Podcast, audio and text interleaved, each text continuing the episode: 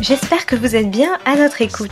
Notre lunchtime en anglais continue avec la chronique Breaking Glass de Dennis Bro.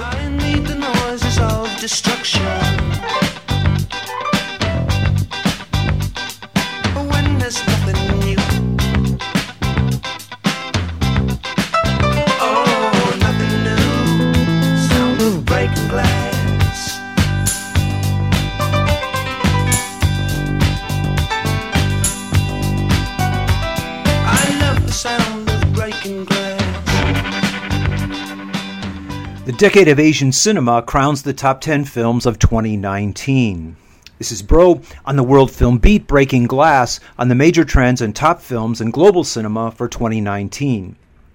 This is the end of the decade, and it's worth noting that the two most consistently outstanding directors of the last 10 years are both Asian China's Jia Zhangke and South Korea's Bong Joon Ho whose film Parasite is the movie that best describes class struggle in this year of global street challenges to the power of the rich. Jia's films, A Touch of Sin, Mountains May Depart, and Ash is Purest White, recount the at times devastating effects of China's economic great leap forward on ordinary Chinese. And Bong's films, Parasite, Snowpiercer, and Okja, deal with various aspects of the degradation of the natural and social world as a result of the profit motive. This is not even to mention outstanding films from the Philippines, Taiwan, and the emergence of Indonesian film. There is indeed an Asian pivot in global cinema which accompanies the economic strength of the region. A second major trend is the impact of the streaming services, as this Thanksgiving, Netflix challenged the major studios with its own blockbuster release, Scorsese's The Irishman, on the eve of the holiday as well as now operating the Paris Theater in New York, a formerly venerable outlet for foreign and independent distributors, as a showcase for its films. A.O. Scott in the New York Times debated himself and resolved that it's better to see movies in the theaters, but continually rising prices and the fact that working people hardly have either the time or the money to indulge uh, a movie habit means that the streaming services will advance. One absolutely negative effect is that, as we saw with Disney locking up the Fox studio back catalog so its films could not be shown, and with each of the streaming services now teaming with a former studio, repertory houses will suffer, and a great deal of the history of the cinema will now become privatized under lock and key, only viewable online and after paying the subscription price of the streaming service. A third major trend is a continuing one noted here each year, and that is the refusal of distributors to even pick up foreign films, so that the American market remains solidly Hollywood with some American independence and a trickle of foreign cinema. There are no plans to distribute almost half of my top 15 films, and thus, in the age of Trump, American provincialism proceeds apace in a way that moviegoers are not even aware of. This top 10 then becomes a plea to let the films be seen. So here's the top 10 Parasite. Rest of the top 10 is in no particular order, but this is the clear cut best film of the year. Bong Joon Ho's three part epic reverses Marx's take on the class struggle, viewing the interactions of a down and out and a wealthy family in South Korea, first as sitcom, then as farce, but ultimately as tragedy. Bong uses the devices of the popular cinema, this is part Home Alone, part slasher film, to drive home his point about how the ever growing wealth gap is destroying this society. Will Hollywood have the guts to give this overwhelming critics' favorite the Academy Award, or will they at the last moment instead pivot to the commercial, as happened last year when Roma, another clear cut choice, did not win Best Picture? The Laundromat. Steven Soderbergh's Brechtian take on the Panama Papers and the problem and grief caused across the world by tax shelters features a multidimensional Meryl Streep, whose final role is as herself as she steps out of the fiction to raise her hand and call for action against these schemes which impoverish governments and make the rich richer. Nina Wu, Taiwanese film to be released early next year on a very Me Too topic the torture and fracturing of the consciousness of an actress by both her male overseers and the industry as a whole in this Asian version of Mulholland Drive. Adults in the Room, currently no distributor for this Costa Gavras film, that, like the laundromat, uses a variety of devices to illustrate the way that European, the European Union, and in particular a German financial representative as a contemporary Dr. Strangelove, strangled both Greece and the Syriza party, as both attempted to carve an alternate path out of the austerity imposed on the country. High Flying Bird, Netflix sponsored sports film, again directed by Soderbergh, about the perennial topic of the exploitation of the black body in sports, in life, and in the history of America.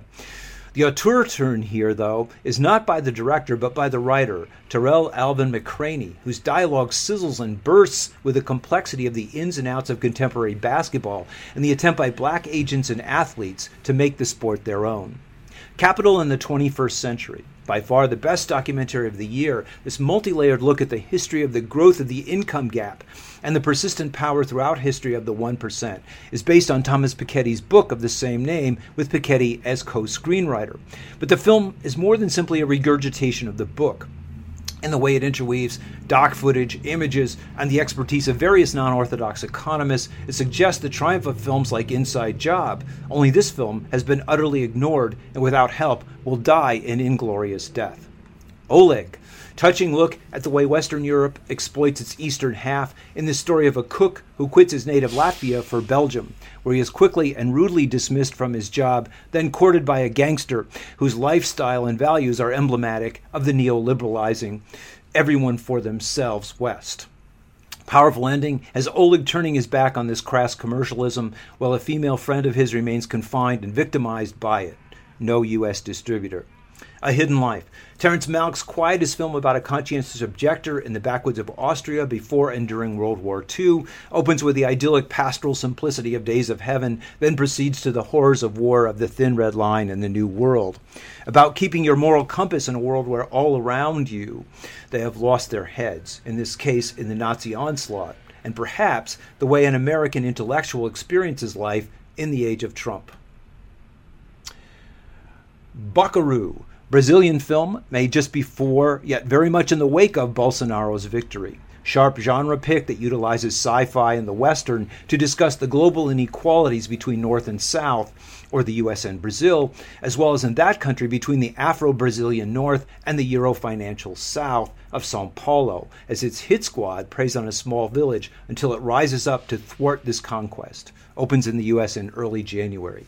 The Invisible Life of Eurídice Gusmão, another Brazilian film, that country's nominee for Best Foreign Film, which bills itself as a tropical mellow. And indeed, it is an old fashioned melodrama set in the patriarchal Brazil of the 50s, even as that phenomenon in the form of Bolsonaro's boisterous militarism is currently reasserting itself. The film is literally about sisterhood, that is, two sisters parted by a ruthless father, one of whom finds an independent path meaning, and forgiveness in the Afro Brazilian life of the favela. Honorable mention. Sorry we missed you. This Ken Loach film about a crucial topic, life for workers in the gig economy, will be distributed in March in the U.S. The film charts the slow auto destruction of a family as a result of the precarious labor, here with an Amazon Uber type delivery company, uh, which goes under the name of entrepreneurship and freedom. It Must Be Heaven.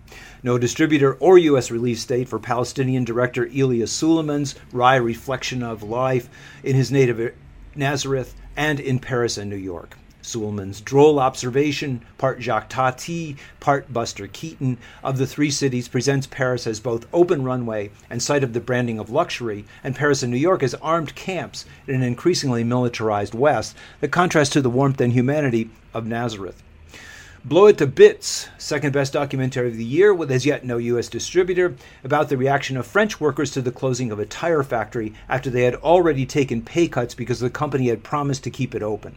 A film full of fear, resentment, and finally anger at how the workers were used. Directed by Lech Kowalski, whose most famous film, DOA, about the early days of Britain American working class punk, is a similar bitter rebuke to the powers that be. An Elephant Standing Still Chinese look at the inner lives of outliers of an industrial town, each with their own kind of desperateness, by a very powerful director who then committed suicide, but not before leaving a striking portrait of a society embracing the capitalist everyone for themselves ethos and going awry. An officer and a spy. Polanski's film has been blacklisted and has found no distributor in the Anglo capitalist world. The director's past actions are beyond reprehensible, but the film is not simply about his persecution complex. Its detailing of the French military and legal cover up of the Dreyfus affair lays bare the secretive power structure of the elites that is still in place in today's Macron government. A Dreyfus for our times, in a film that deserves to be seen and argued about rather than simply repressed. Two other films of past top tens were released this year and should be mentioned. Colombia's Birds of Passage, which effectively uses the tropes of the gangster film to chart the coming of the profit motive to an indigenous community, and The Nightingale, an Australian film that recounts British settler brutality in that country as it impacts both its indigenous Aboriginal population and Irish women forced to emigrate my five worst films. It's not that they're so terrible. In truth, most of these films are just horribly overrated. Marriage Story. Noah Baumbach's last film, The Meyerowitz Stories, with its infernal patriarch, was insufferable. This one, about the breakup of a marriage, is, well, sufferable. But I still prefer the funny and satirical Noah Baumbach uh, of The Squid and the Whale to the serious, complex scenes from a marriage Ingmar Bergman Baumbach. Fundamental uh, incongruity also in the treatment of Adam Driver's husband, who never admits his part in the destruction of the marriage, yet both husband and wife are treated as equally cognizant. Joker, no redeeming social value, but what does dis- distinguish this entry is it is an openly fascist film released by a major studio, Warner Brothers. Hack Scorsese pastiche of Taxi Driver and King of Comedy that sees collective action as mob rule and suggests the need for a strong man, a Trump, a Bolsonaro, a Duterte, or a Batman to tame the anarchic lead villain and clean up what, in its telling, is the filth of the streets. Ad Astra promising first half as Brad Pitt's astronaut goes up country in a militarized outer space of the near future, seeking his Kurtz in a Heart of Darkness Apocalypse Now narrative that unfortunately doesn't pay off, as the Heart of Darkness turns out to be bland, a bland void, and the wonder of space becomes just another backdrop, backdrop on which to project a highly simplified Oedipal struggle, not even as sophisticated or resonant as that of Star Wars. Martin Eden Jack London's original novel didn't work, and neither does this too faithful copy, which mixes the self taught trajectory of a poor boy, here transposed to Naples, who becomes a writer, with a critique of celebrity in a capitalist regime, as the successful writer then becomes an insufferable bore. The mixing of the two is simply confusing to audiences who are asked first to root for and then against the protagonist. Even worse is a mixing of several different time periods, which include turn of the century Italy, Italy in the 30s, and the present, making for a sloppy and nebulous no time in a device that reads simply as lazy set construction. The Lighthouse, beautifully shot in vibrant black and white with a screenplay that recalls Melville in its density by the promising director of The Witch. In the end, though, this tale of a lighthouse keeper torturing and then being tortured by his protege is just so much male mishigas. Let's call it Moby Shtick. No amount of wizardry uh, of wizardly effects or supposed critique can conceal the fact that this is just one more tired display of a fascination with an exhausted patriarchy, especially in a year when that impulse is so directly being questioned. This is Broe on the Global Film Beat, signing off for 2019.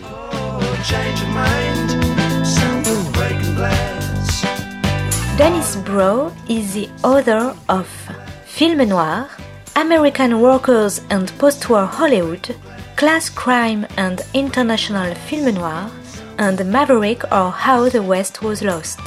His current book, to be published in 2018, is Hyper-Industrialism and Television Seriality, The End of Leisure and the Birth of the Binge.